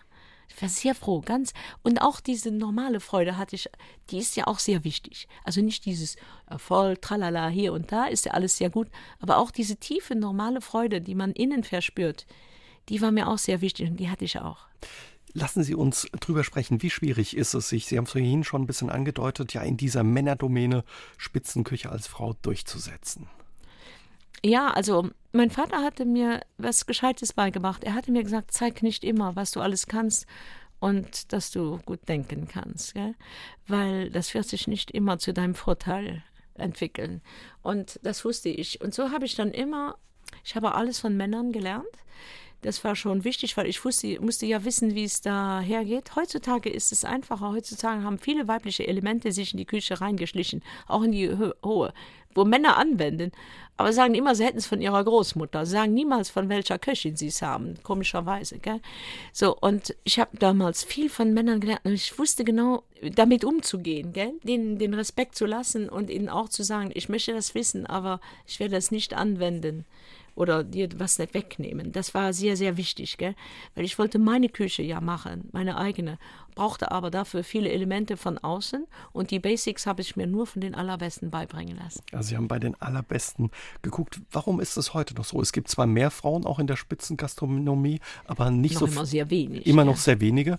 Frauen kochen noch hauptsächlich zu Hause für die Familie und die Männer eben in den Restaurants. Warum ist das so, Frau Linster? Ja, weil äh, ich glaube, das ist diese Rollenverteilung in unserer Gesellschaft, die ist so gesehen, auch wenn Frauen arbeiten gehen, müssen die trotzdem noch immer den Haushalt mitführen. Aber es gibt ja jetzt auch viele Männer, die gerne kochen, zumindest wenn Gäste kommen. Wenn es um die, wenn es um Trophäen geht, sind Männer auch privat da. Aber Alltag müssen die Frauen managen. Ja, meistens. Aber jetzt gibt es auch Männer, die im Alltag kochen. Ja, ich habe ein paar kennengelernt. Ich finde das auch sehr schön. Dieses Kochen bin ich sehr froh. Auch dass man sagt oft, äh, sind nicht so viele Fernsehshows und so, aber sie haben trotzdem viele Leute dazu angeregt und inspiriert, auch zu kochen, weil es hat mehr mit Kreativität zu tun als mit profaner Hausarbeit. Müdigkeit war ein großes Thema ja. über all die Jahre. Ja. Ich hatte immer Angst, ich würde müde werden, bevor es fertig ist. Deswegen, ich habe auch mal geschrieben in einem meiner Kochbücher, macht euch das Kochen nicht so kompliziert, sonst verschlaft ihr nachher noch die Siegerehrung. Und das wäre ja schade. Wenn bei der Siegerehrung musst du hellwach sein, weil da kannst du vieles bewegen. Aber als Köchin hat man auch unheimlich lange Tage. Ja, aber darum muss man, das muss man wollen. Deswegen ist es sehr wichtig, dass man es mit Leidenschaft macht, weil nur da ist man bereit, dafür zu leiden. Also das Wort sagt das ja ein bisschen. Aber wenn man etwas leidenschaftlich macht, spürt man den Druck nicht. Ja, weder den Druck so als Druck noch die Bürde so. Wenn man es richtig gerne macht, dann geht es ja fast von allein. Ja. Sie haben den Druck angesprochen. War auch mal die Sorge da, den Stein verlieren zu können? Ja, ich habe jedes Jahr, also wir bekamen dann immer im Januar, den, jetzt ist es ja im November, glaube ich, aber im Januar kam immer der Stern. Da habe ich immer ein bisschen so Druck gehabt und so Angst. Also zuerst wollte ich den zweiten, dann war ich schon mal froh, einen zu haben und dann war ich noch froh, den nicht zu verlieren. Das war immer so ein Mitschmatsch von Gefühlen. Und dann war ich froh, 32 Jahre habe ich jedes Jahr bekommen und war dann im Endeffekt immer sehr froh. Aber die ersten fünf Jahre nach dem Bocuse-Preis war ich sehr sensibel, weil ich hab, wollte ja noch vorankommen. Ich wollte, ich, ich habe das auch gespürt, dass die mir sagen, ja, das war's dann aber. So, und das wollte ich nicht. Ich akzeptiere. Ja. Mhm. Mehr über ihren Alltag als Sterneköchin erfahren Sie in Lea Linsters Buch Mein Weg zu den Sternen. Sie hat uns noch ein Exemplar mitgebracht, wenn Sie es gerne haben möchten. 0681 64 064 oder einfach eine E-Mail über sa3.de. Die Bücher sind auch unterschrieben von Lea Linster. Klar. Klar. Und trotz allen Stress in der Spitzenküche hat Lea Linster über all die Jahre ihre Lebensfreude nicht verloren. Man hat es heute Abend auch gehört und über die Kraft des Lächelns und die Lebensfreude, die ihr geblieben ist und die sie immer noch hat, unterhalten wir uns gleich mit ihr.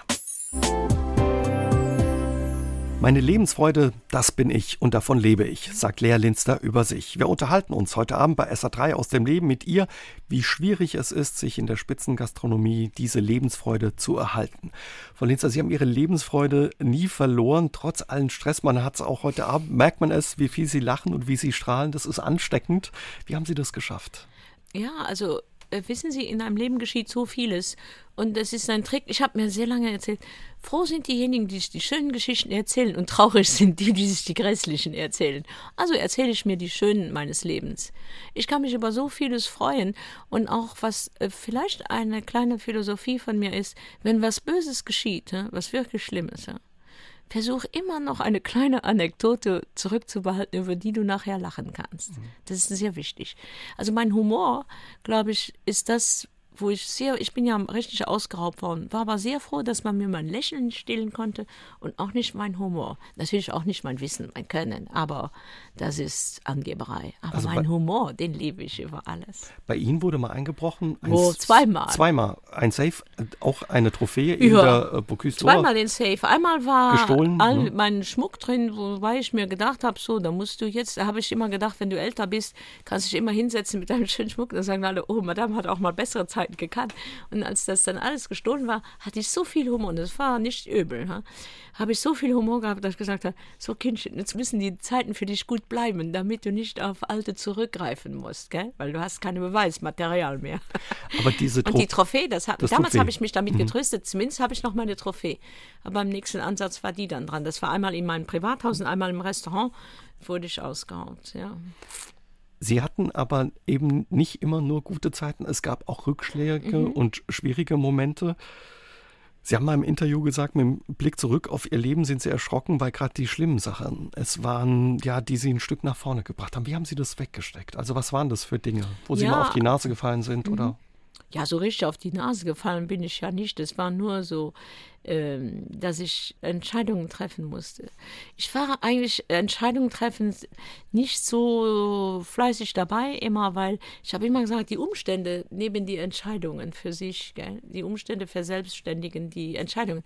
Und dann plötzlich kamen aber solche Entscheidungen, die ich treffen musste eine äh, richtige Entscheidung treffen ist, wenn du lange darüber nachdenken musst oder so und wenn das dich beschäftigt und dich ein bisschen so in eine traurige Phase bringt. Ich habe damals immer so wie verspürt in meinem Kopf wie so ein schwerer grauer Ziegel, der in meinem Hirn lag und der mich nicht klar denken ließ. Und das hat mich sehr, sehr, sehr an die Kante des äh, Möglichen gebracht. Ha? Sehr, ich war ganz, ja.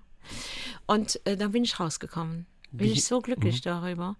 Ja, das war ich, also das ist zu viel, um zu, aber es stimmt die Freunde sagen, dass du gut bist, ja? aber deine Feinde machen dich noch besser. Weil um richtig gut zu sein, musst du sehr scharf bleiben. Gell? Weil gerade jetzt in dieser Zeit, viele denken, haben was Gutes gemacht, machst was Gutes, das geht immer so. Auch die guten Sachen ändern sich, gell? Und die schlechten auch. Also das Schöne am Schlechten ist, auch ein ganz schlimmer Tag hat nur 24 Stunden. Damit habe ich mich manchmal getröstet. Wenn es richtig hart kam, aber auch für meinen Beruf so eine harte Challenge, dann habe ich gesagt, Lea, tröste dich, auch der schlimmste Tag hat nur 24 Stunden. Dann das ist er vorbei. ja. Ende der 90er haben Sie in Luxemburg-Stadt ein Restaurant eröffnet, im Bahnhof, mhm. und da hat man Ihnen das Leben richtig schwer gemacht. Ja. Also da auf einmal war das Gas weg, ja. Ja, ja, also das war richtig schlimm. Also ich habe mir das auch so erklärt. In Frisange habe ich gastronomisch niemanden Schatten zu machen oder gemacht. Aber in der Stadt, da bist du in einem Haifischbecken. Einer von vielen dann, ja. Ja, ja, und ich konnte gut schwimmen. Ja? Ich hatte ja auch einen Schwimmbrief da in Lyon gemacht. Ja? Also da war ich eine gefährliche Frau für die alle. Das hat mir natürlich auch gefallen. Ich bin gerne für die, die mich unterschätzen, eine gefährliche. Sie haben das immer gern, Sie wurden immer ja. gerne unterschätzt, ja. Ja, ja, also solange du unterschätzt wirst, geht es ja noch, gell? Dann kannst du richtig mal machen, wie du willst. Aber wenn die dich richtig gefährlich einschätzen, dann wird es hart. Und da hat man mir die Zeit wirklich schwer gemacht. Ich kann mich erinnern, wir hatten ein Bankett und zwar ein großartiges. Coche ist einer der größten Winzer in Meursault, hat mit mir ein Essen gemacht da in diesem Lokal. Und dann haben die mir Gas abgesperrt, Sirenen angemacht. Es war grausam. Also schlimmer geht's gar nicht. Das war Krieg. Ich konnte das gar nicht verstehen. Aber ich habe fertig gemacht. Richtig. Und wissen Sie wie? Ich habe das Gaswerk angerufen und wir haben für 140 Leute ein Menü de Degustation gekocht auf Campingkochern. Die haben allerdings größere, gell? nicht diese kleine, wo du gerade mal so diese italienische Kaffeekanne draufsetzen kannst. Nein, nein, waren größer. Und das hat mich sehr gefreut an mir, dass ich, ich lasse mich nicht kleinkriegen nicht und nicht beirren. Ich weiß, wie es weitergeht. Das freut mich sehr, dass in diesen ganz schlimmen Augenblicken ich genau klar weiß, was gemacht werden muss. Sie haben vorhin die Traurigkeit angesprochen, aber eben auch den Neid und wie man Ihnen da auch Steine in den Weg gelegt hat auf Ihrem Weg und Ihrer Karriere. Mhm. Sowas macht sicherlich auch wütend, oder? Sehr das hat mich oft so wütend gemacht, richtig wütend gemacht. Aber ich sage ja gerne, ich habe noch lieber eine echte Wut als so eine Trauer, weil Trauer lähmt dich und das macht dich schwach. Aber Wut, in der Wut, da gibt es Energie und die kann ich positiv verwenden. Also egal, wo die Energie herkommt, ich kriege sie gut verwendet. Stellt mir das Gas ab, das Menü wird fertig, auch wenn es Ja, ich möchte mir das ist. wirklich nicht wünschen, aber ja. ich habe damals Angst gehabt. Aber ich habe nicht so sehr Angst gehabt um die Sache an sich, sondern um meine ganze Existenz. Man hätte so gerne gesehen, dass ich alles verloren hätte. Ich glaube, da gab es sogar einer, der hat gesagt, wenn wir mit der fertig sind, hat die nicht mal mehr einen Deckel für auf ihren Topf. Und ich konnte nicht verstehen, was ist so schlimm was am macht Kochen? Leute so böse? Ja. Was macht Leute so böse? Wo, wer, wo hat mein Land, wer hat überhaupt Interesse daran, wenn mir was Böses geschieht? Ich habe das nie zugelassen, kostet es, was es wolle. Sie haben Ihr Restaurant dann aufgegeben am Bahnhof in Luxemburg und heute haben Sie aber auch noch eben andere, diesen wunderbaren Pavillon gibt es oder das Café. Ich muss noch was sagen davon. Ich habe das damals in äh, Insolvenz gehen lassen, weil dieses Restaurant hatte ich ja nicht alleine, gell? Mit einer anderen Person zusammen und das, diese Konstellation war nicht ideal. Aber ich habe alles aus der Insolvenz rausgekauft und es kam 2000, niemand zu Schaden, 2001, nicht mal für ja. einen mhm. einzigen Pfennig oder Franken. Niemand kam zu Schade. Aber darüber haben die nie extra geredet. Aber das ist mir egal. Ich bin, also da musst du durch. Das waren halt harte Zeiten. Und diese harten Zeiten, die machen dich charakterfest. Ich, ganz ehrlich jetzt mal, wenn ich zurückgucke, dann ich, man, fragt mich oft, würdest du was ändern? Oder die haben gesagt, das hättest du dir sparen können. Aber das hat damals, als ich diesen Bahnhof eröffnet habe, dieses äh, Lokal im Bahnhof, kam Alfred Violek mir die Ouvertüre machen und das hat mich in die deutsche Zeitungen gebracht und so waren die Jour deutsche Journalisten an mir interessiert und von da an ging es erst richtig los. Und deshalb, wenn du denkst, du bist am Ende, weißt du nicht, dass es der richtige Anfang erst ist und das hat mich sehr glücklich gemacht. Damals hat die Brigitte mich angerufen ich habe gedacht, jetzt bricht die Welt zusammen für dich. Ich war sowas von erschüttert und traurig und wusste nicht wohin und wo und keiner wollte mir richtig helfen. Da ruft die Brigitte an und wollte mir die Kolumne von der Helge Heidenreich geben. Da habe ich gesagt, aber ich kann doch gar nicht schreiben. Aber so wie Sie reden, das wollen wir haben, haben die gesagt. Und dann habe ich in 30 Sekunden hat das Gespräch gedauert und ich habe ja gesagt. Ich habe ja gesagt, weil ich gedacht habe, das ist jetzt meine Rettung und das war sie auch. Und danach habe ich denen alles so schön erzählen können. Diese Geschichten waren so schön, die ersten äh, Kolumnen, die waren traumhaft, da war alles drin. Da habe ich immer gesagt, wenn einer kommt, der die Brigitte gelesen hat, der kennt mich besser als die eigene Familie. Und die Lebensfreude und ja, das Lächeln ist zurückgekehrt. Ja, ja, ja. ja. Ich habe damals, sage ich, ich glaube, ich habe zwei oder drei Jahre nicht richtig lachen können. Ich habe nicht frei gelacht, drei Jahre lang. Ja. Nicht ganz, aber drei Jahre, glaube ich. Ja. Wie ist es Ihnen gelungen, dass das Lächeln wieder zurückgekommen ist, diese Lebensfreude? Mir, mir, fehlte die Liebe, weil es ist ja oft so, die Menschen sagen immer, oh, wir lieben die, aber die müssen es sagen. Die Leute sagen dem anderen nicht, dass sie ihn lieben. Die denken immer, der weiß das. Man weiß gar nichts und sogar wenn man es weiß, hört man es so gerne. Und alle waren sie nur dagegen und ja, ich habe an ein paar Türen geklopft und bekam nirgendwo eine tröstende oder eine positive, inspirierende Antwort, die mir wieder Kraft. Ich, ich habe versucht, überall Kraft herzuholen. Und dann war, damals kam aus meiner Jugend ja dieser amerikanische Freund wieder zurück und hat mir gesagt, wie sehr er mich liebt. Und das hat mir so geholfen, dass ich in sechs Monaten raus war. Also es war wiederum ein Traum, gell? Ich hatte den 20 Jahre nicht gesehen, aber mein Vater hat den gekannt. Und ich habe auch immer zu meinem Vater gesagt, schick mir doch jemanden, der mich hier rausholt. Das ist dann unmöglich. Ich kann doch nicht hier jetzt zugrunde gehen. Das wäre doch so ein Verlust, such a waste, würden die Amerikaner sagen. Und erst hat er auch gesagt. Und dann kam er und sagt, ich habe gehört, du brauchst meine Hilfe. Dann bin ich zuerst erschrocken und dann danach habe ich das aber in Wiedergerufen akzeptiert und in sechs Monaten war ich raus. Ich brauche die Kraft. Die Menschen sollen wissen, dass nur die Liebe ihnen die Kraft gibt. Das sieht man auch bei Menschen, die, die, die krank sind und wieder schwer krank, wo fast kein Arzt denen mehr eine Chance gibt, aber die kommen wieder zu sich, weil sie auf der Energie und mit der Liebe des anderen leben können während dieser schwachen Zeit. Es ist so wichtig, dass einer da ist, der dir seine Energie und seine Liebe zur Verfügung stellt und seine Liebe gibt, damit du diese schwierige Zeit überbrücken kannst. Und das macht danach einen neuen Menschen aus einem. Das ist so schön. Daher auch, ich bin manchmal traurig, im Augenblick ja, ist so, gehe ich so ein bisschen quer, ein bisschen krumm, aber es stört mich eigentlich nicht wirklich, weil im tiefsten meines Herzens bin ich sehr glücklich. Lea Lenzer zu Gast bei SA3 aus dem Leben. Lea Lenzer ist heute Abend mein Gast bei SA3 aus dem Leben und wir unterhalten uns über ihre besondere Karriere und ihr Leben. Und eine wichtige Rolle in ihrem Leben spielte und spielt immer noch ihr Sohn Louis, den sie ja. alleine großgezogen haben. Wie schwierig war das, alleinerziehend Familie, Beruf zu verbinden? Ja, also das Gute ist ja dann, wenn man eine Entscheidung trifft, kann man nicht immer sagen, es ist schwierig. Das, das bin nicht ich. Ich mhm. treffe eine Entscheidung und das finde ich dann ganz gut und dann läuft das auch gut. Und äh, tue ich alles dafür, dass es auch gut läuft. Gell? Das ist ja auch diese Kraft, die ich habe. Und äh, für Louis, das war mir sehr wichtig, dass sein Vater, den, den mögen wir sehr gerne, alles Francis. ist auch lieb. Francis, ja. ja, der ist ja ein sehr lieber Mann und der ist jünger wie ich. Aber ich war ihm zu tough. Also ich hätte ihm eigentlich nur geschadet, im armen Francis. Deswegen habe ich ihn auch nie geheiratet, weil ich, wir mochten ihn zu gern, dass ich ihn hätte heiraten können. ja, aber und dann habe ich Louis halt allein erzogen, aber es ist natürlich auch so, durch das Geschäft hatte ich natürlich die finanziellen Möglichkeiten, das war eh nicht das Problem. Es war eher, dass äh, Louis die richtige Zeit bekam, die richtige Liebe und ich habe immer, als er klein war, immer gesagt, ich kenne kein Wesen, das mehr geliebt ist als dieser Louis. Jeder wollte den Louis, also seine Oma, die Mutti dann von, von Francis und dann meine Mutter und Mom. Louis war das einzige Wesen auf dieser Erde, glaube ich, das sie ohne Einschränkungen geliebt hat. Louis war sowas von geliebt. Das ist interessant, was Sie sagen, weil Ihre Mutter Ihnen gegenüber sehr streng war. Aber, aber dem Sohn, Sohn hat sie geliebt, ja, über alles. Weil Louis war ein sehr anhänglicher. Und das hat sie natürlich auch sehr gerne gehabt. Gell? Und dann hat er diese schöne Kinderfrau, die Elsa. Und dann, ich kann mich noch erinnern, habe ich Louis gesagt, Louis, ich habe morgen Zeit, dann gehen wir ein bisschen. Du sagst, ja, aber Mutti, das geht gar nicht, wir haben ganz andere Pläne.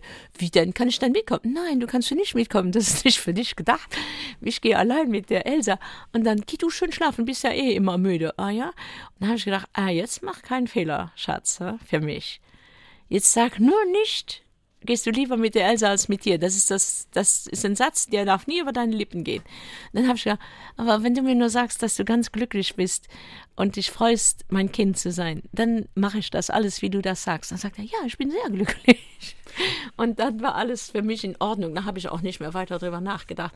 Dann durfte er das schön machen. Er, er war auch immer dabei. Er hat schon sehr früh ja. in die Töpfe reingeguckt, ja, wie ja, sie auch Karotten geputzt, Kartoffeln geputzt. Ja. Er konnte schön schneiden. Hat sich auch nie wehgetan.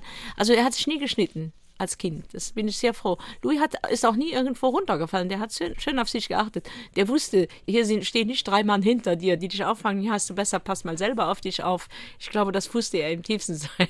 Da gibt es auch in Ihrem Buch eine schöne Geschichte, wenn Sie sagen, er passte auf sich auf. Sie haben mal für Prinzessin Diana gekocht. Ja. Die war in Luxemburg im Schloss zu Gast. Und irgendwann beim Kochen stellten sie fest, Mensch, da war noch was. Der Louis ja, ja, ist jetzt zwischen, noch in der Badewanne. Ja, ja, ich habe gesagt, zwischen Vorspeise und Hauptgericht habe ich, ich habe ein Souvenir, dass ich Louis in die Badewanne gesetzt habe, aber ich habe keine Erinnerung, dass ich ihn da rausgeholt habe. Ja. Und dann habe ich schnell nach Hause angerufen, da sagte meine Mutter, ja, er sitzt hier, wir schauen uns gerade so eine Sendung an und er sitzt hier im Badetuch. Oh ja, dann ist ja alles in Ordnung, habe ich auch nicht weiter diskutiert. Dann sag oh, da freut mich, dass ihr so viel Spaß habt. Und dann war es, dann konnte ich normal weitermachen, ja. Also er war eigentlich eine Stärke für Sie, höre ich daraus. Und ja, ja, ja. Also was Louis ne? auch, und das ist das ja auch, die Liebe von Louis, äh, meine Liebe zu ihm, aber auch sehr seine zu mir, das hat mir oft Kraft gegeben, wenn ich nicht wusste, für wen ich das machte. Bei Louis wusste ich immer, das lohnt sich. Sie haben vorhin Ihre Lebensliebe angesprochen, einen Mann, den Sie vor über 40 Jahren kennengelernt ja. haben, Sam, und mit dem Sie seit vielen Jahrzehnten eine Fernbeziehung über den großen Teich, über ja. den Ozean führen. Wie funktioniert das?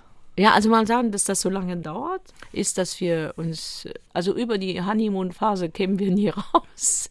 Und Sam ist ja auch nicht wirklich frei, der war so separated, was immer die Amerikaner. Also er hatte auch eine Familie in Ja, Amerika, ja, was immer die darunter verstehen, bin ich auch, habe nie Fragen gestellt extra. Aber ich konnte sehr gut seine Zuneigung und sein, seine Intelligenz konnte ich. Er ist ein sehr intelligenter Mann, also auch ein außergewöhnlicher Typ.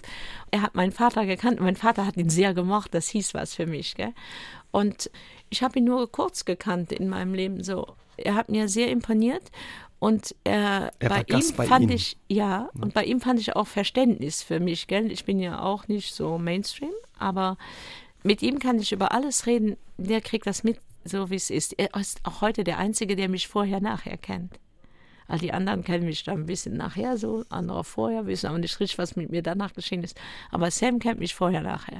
Sie haben sich 1976 im Sommer kennengelernt. Ja. Sie waren 21 Jahre alt und er stand auf einmal als Gast vor der Tür ja. ihres Restaurant, des Restaurants ja. ihrer Eltern. Und meine Schwester sagt mal, guck mal, das ist ein hübscher Typ. So stelle ich mir das vor. Und er hat ja so schön gelacht. Und ich glaub, weiß noch, das war einem Freitag, weil wir haben gerade Sitzungen bekommen für, am Tag danach hatten wir eine Hochzeit. Und dann habe ich ihm, wie im Film von Julia Child, eine Seezunge Müllerin Art gemacht. Und dann hat er meiner Schwester gesagt, wer hat diesen Fisch gemacht? Und dann sagt sie, meine Schwester. Und sagt, das ist der beste Fisch, den ich jemals im Leben gegessen habe. Und ich wusste ja, Amerikaner waren ja kulinarisch nicht so verwöhnt. Aber wenn sie es mit so viel Enthusiasmus sagen, mit so viel Begeisterung, dann ist da was dran. Und das war's dann. Ja. Dann und auch, dass mein gemacht. Vater ihn mochte, mhm. ja. Es war ja auch so, wenn wir mal einen angeschleppt haben, hat der Vater dem drei Fragen gestellt, danach hast du gedacht, oh je, jetzt lass das schon mal lieber sein. Sie haben sich dann viele Jahre nicht gesehen, über 20 Jahre, und irgendwann war er da, weil offenbar Ihr Vater hat ihn geschickt oder irgendwas ja, hat gestimmt. Eine Verbindung ne? muss eine Verbindung muss sein. gegeben sein. Ja, ja, ja. Und deswegen auch, also es ist ja auch so, das erlebt man sehr oft in der Restauration. Man denkt an jemanden und komischerweise hat der sich gerade angemeldet, um essen zu kommen. Auch wenn das Jahre waren, wo man den nicht gesehen hat, dann ist er irgendwo in der Nähe oder er denkt an dich. Und äh, ich bin zwar kein so eine spiritistische Frau, aber mir macht das immer wieder Spaß, wenn sowas geschieht. Oder sie denken an was und schwupps kommt das auch schon, ja. Und Sie sehen sich heute, wie oft sehen Sie sich? Äh, sehr, ja, haben? relativ selten. Also Sam ist sechs Jahre älter wie ich und wir sehen und auch schwer beschäftigt noch immer und äh, wir sehen uns selten, aber wir rufen uns an und das Schöne ist, dass auch diese Anrufe mir immer enorme Kraft geben. Ja. Ihm auch, allerdings sagt er mir auch, ja. Lea Linzer, zu Gast bei SA3 aus dem Leben. Arbeit, Energie und viele schlaflose Nächte hat es Lea Linzer gekostet, dorthin zu kommen, wo sie heute steht. Aber auch viel Freude. Über ihren Weg zu den Sternen haben wir uns heute Abend mit der luxemburgischen Spitzenköchin hier bei SA3 aus dem Leben unterhalten und wollen zum Schluss, Frau Linzer, noch ein bisschen gucken, was da noch kommt.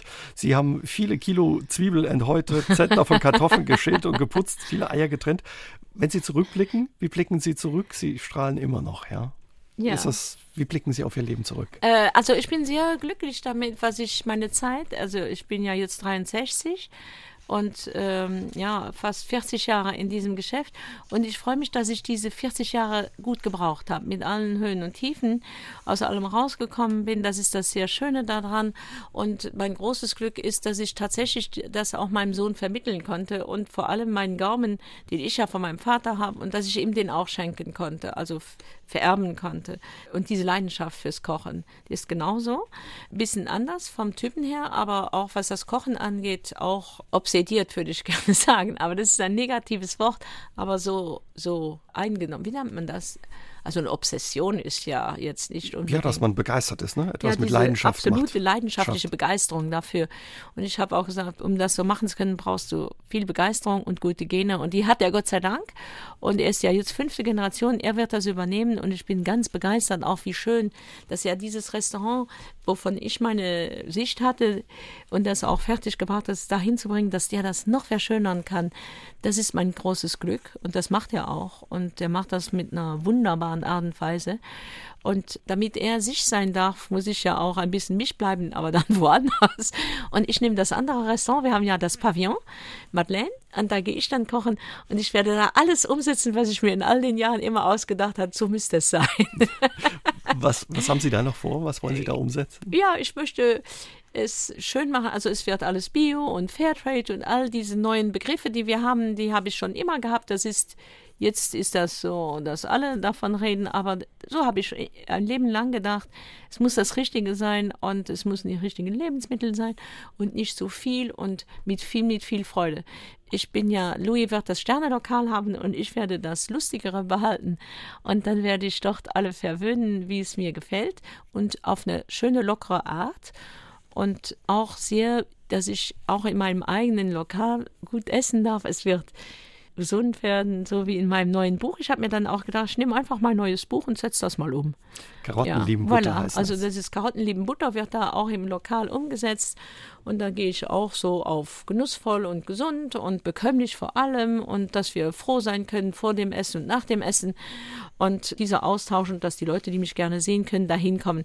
Äh, Frisange ist ja exklusiver und so ist ja, nicht für jeden Mann, nicht jedermanns Sache, aber das andere Lokal liegt ja in einem schönen Park und da ergibt es sich alles, was ich auf eine natürliche Art und Weise machen kann, mache ich da. Und ich werde auch weiterhin meine Madeleines weiter backen für die ganze Welt. Und ich träume davon, dass wir die online machen können und noch ein paar schöne Sachen und dass ich mich weiter, also ich hatte immer einen Traum, ist, dass ich Sachen in der Welt entdecke, die mich äh, anmachen und die mir gefallen, die mir schmecken, die ich genieße und dass ich die dann in einer gewissen Art weiterreichen kann. Und äh, so ein Online-Shop, da arbeite ich, das wird sehr schön werden. Jetzt kommt auch noch das Pavillon dazu und dann werde ich mich noch gut amüsieren. Und was ich noch habe, ich habe bei meinem Privathaus auch einen sehr großen äh, noch Terrain rundherum. Wir werden auch die Kräuter und die Blätter zumindest selber züchten. Vielleicht auch Radieschen. Sie, Sie haben vorhin ja gesagt, über all die Jahre bei aller Leidenschaft, es war viel Arbeit und wenig Zeit für Privatheit. Können Sie auch ein bisschen loslassen und sich Zeit fürs Private nehmen oder fällt das schwer? Äh, nein, nein, nein, ich kann sehr gut loslassen auch, aber ich sehe das nicht so richtig, dieses Privatleben, das hat mir ja auch nicht wirklich gefehlt, gell? weil ich ja gewohnt bin, das andere Leben zu leben, schon von Kind an. Wir hatten in Frisange niemals eine private Stube, also fehlt mir das nicht wirklich. Aber ich habe so eine romantische Vorstellung davon.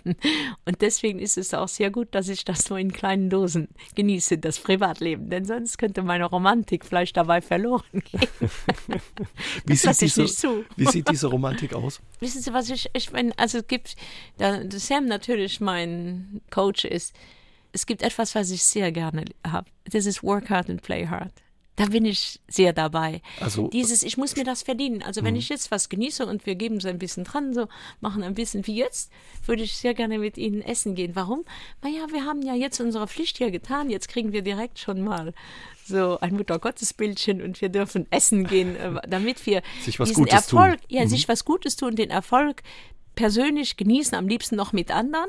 Das ist für mich das Schönste. Und was Erfolg angeht, sage ich sehr gerne, ich möchte so viel Erfolg, wie ich brauche, um glücklich damit leben zu können. Denn um mir zu viel aufzuladen, um mehr Erfolg zu haben, das ist keine Lösung. Es geht um dieses Glücklichsein, dass ich, dass mir das Lachen nie vergeht. Wie ist das Älterwerden für Sie, Frau Linster? Ja, also ich habe mal gesagt, das Alter hat auch seine schöne Seiten. Die Schulden nehmen ab und die Narrenfreiheit nimmt zu. Und das finde ich eine gute Kombination. Aber ich bin jetzt sehr glücklich, dass Louis das für mich das Geschäft weiterführt, sodass ich keine derart Entscheidung treffen muss, verkaufen oder nicht verkaufen, weil beides ist äh, keine Option. Sie haben uns einen wunderbaren Einblick in Ihr Leben und Ihre Karriere heute Abend gegeben, Frau Linzer. Wenn Sie zurückblicken und viele Bilder, sagen Sie ja, haben Sie im Kopf. Was für ein Bild ist das Stärkste, was Sie auch immer mit sich verbinden? Der nächste Traum. Nein, also mit mir? Ja. Also es ist immer ein Härter. Ich koche so gerne. Und äh, was ich gemerkt habe, wenn du professionell wirst und wenn du dich dann, wenn es erfolgreich wird, dann äh, hält das dich gerne vom Kochen wieder weg. Also ich möchte dieses dass ich das alles mit meinen kochenden Händen und mit meinem Gaumen machen konnte, ist schon das allerschönste Bild. Und ich sehe, ja, der Herd ist mein Medium. Also mein Herd ist mein Werkzeug, mit dem ich mich am besten darstellen kann und mit dem ich am meisten mich bin. Vielen Dank für Ihre Zeit. Wir wünschen Ihnen für all das, was kommt, weiterhin viel Spaß, viel Freude dabei und auch viel Erfolg. Vielen Dank für Ihre Zeit, Frau Lenzer. Und ich sage Ihnen auch vielen, vielen Dank. Es war sehr schön und ich wünsche allen Saarländern einen sehr gute Nacht, dass Sie gut schlafen und äh, genießen können. Merci. SR3 aus dem Leben. Immer dienstags im Radio, danach als Podcast auf sr3.de.